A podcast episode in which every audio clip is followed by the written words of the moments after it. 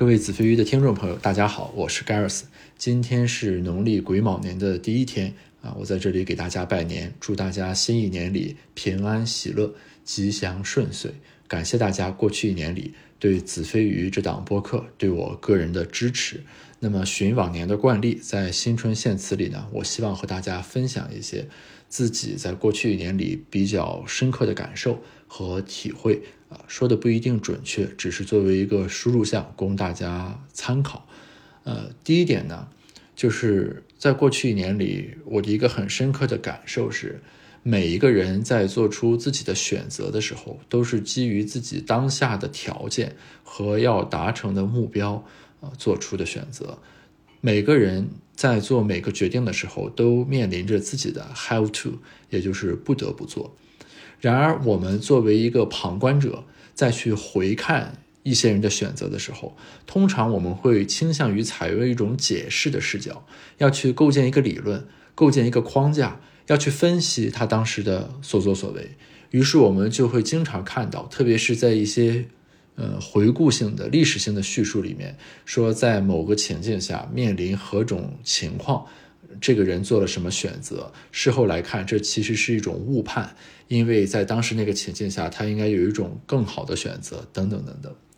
但是，正如我前面所说的，在每一个节点上，我们做的动作可能是当下的临时性的冲击和下意识的反应，很多时候不得不的因素占据了主导，而理性的分析的研判的视角是退居其次的。于是，当我们作为局外人在后验的视角来看的时候，如果我们倾向于一种理论建构的方式去分析，那么就会不断的出现这种误判啊、偏离最优预期之类的这样一种判断啊。但是，这个对于理解这个事实，对于理解这个人的行为而言，其实是并不真实的。所以，这是我的第一点感受，就是说，当我们尝试去分析看待。一件已经发生的事情的时候，我们要先尝试去理解、去共情、去代入，而不是去建构啊、去理论分析，然后进行批判。第二点，就是在过去一年里呢，大家可能会见证过啊、听到过，呃，甚至亲身参与过许许多多的争论与争议。啊，我的一个很重要的感受是。在大多数的社会问题和我们生活中面临的问题当中，不像数学一样有绝对意义上的正确答案，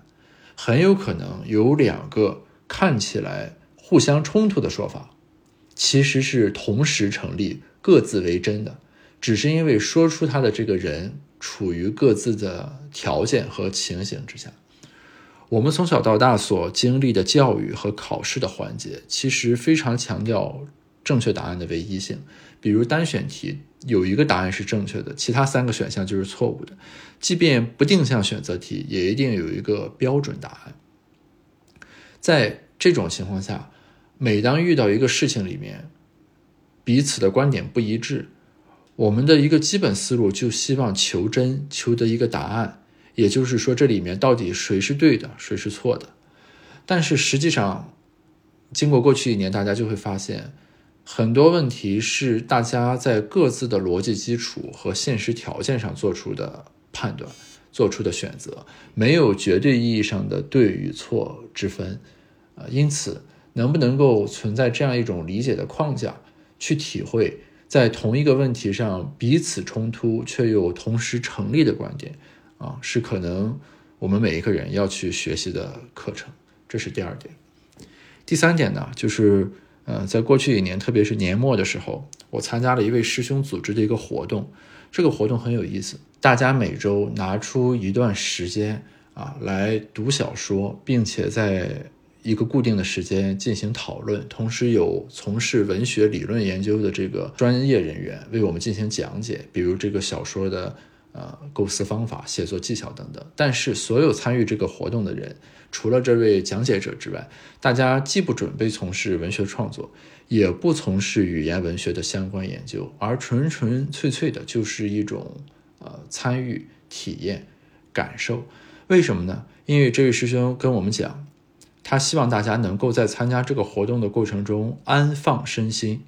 也就是说，你和这个事情没有关系呃，从一般的社会意义工作的这个角度来讲，但是它的作用就在于每周有这么一个小时、两个小时的时间，让你暂时的停滞住，啊，就是全身心的去从事一件跟你的日常没有关系的事情。那么每周在这样一个节点里，你能够让自己的身心安放住，啊，即便除了这一个小时之外，啊，其他的六天二十三个小时，你都在纷纷扰扰里面度过。你都要忙于生计，在红尘里奔波，但是每周你有这么一段时间，是可以让自己静下来，呃，稳住，忘掉其他所有的，呃，来参与到一个讨论和对话当中。我想，我们每个人可能，呃，并不总有这种机会参与这种活动，我们可能也并不总是奢侈的拥有那么多时间，来进行安放身心这样一种追求。但是呢，我们需要具备这样一种意识，我们需要在不同的时间啊，感受到这样一种自己对自己的召唤啊，进而实现自己状态的一种调节。以上三个方面呢，是我希望跟大家分享的过去一年三个感触比较深的点。最后呢，就是呃，循惯例也是每年都希望有一首诗送给大家。啊，我最近在重读，呃，很多在读书上学的时候选入课本的经典诗作，我会发现他们被选入，嗯，课本作为要背诵的篇目，并不是因为他们简单，而是因为他们经典。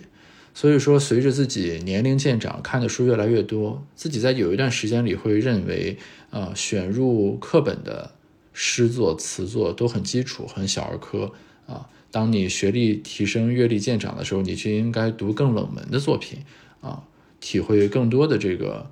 人的这种创作。呃，但是经过这一轮的回看，我会发现经典有它自己的原因，它还是能够在普遍意义上表达出大多数人的体验，所以它才会值得在我们成长的最基础的阶段接受义务教育的时候啊被。拿来作为一种共同的审美标的，让我们去学习，让我们去背诵。然后今年想跟大家分享的就是李白的这首诗啊，叫做“朝辞白帝彩云间，千里江陵一日还。两岸猿声啼不住，轻舟已过万重山。”呃，在过去的一年里，大家都应该经历了很多的考验啊，不管是个人的、家庭的、事业上的、生活上的。等等等等，但是无论如何，这一年已经过去了，新的一年正在向我们走来。轻舟已过万重山，祝愿大家在新一年里都能得偿所愿啊，实现自己的目标与理想，同时也安放身心，过好我们每一个当下的生活。谢谢大家。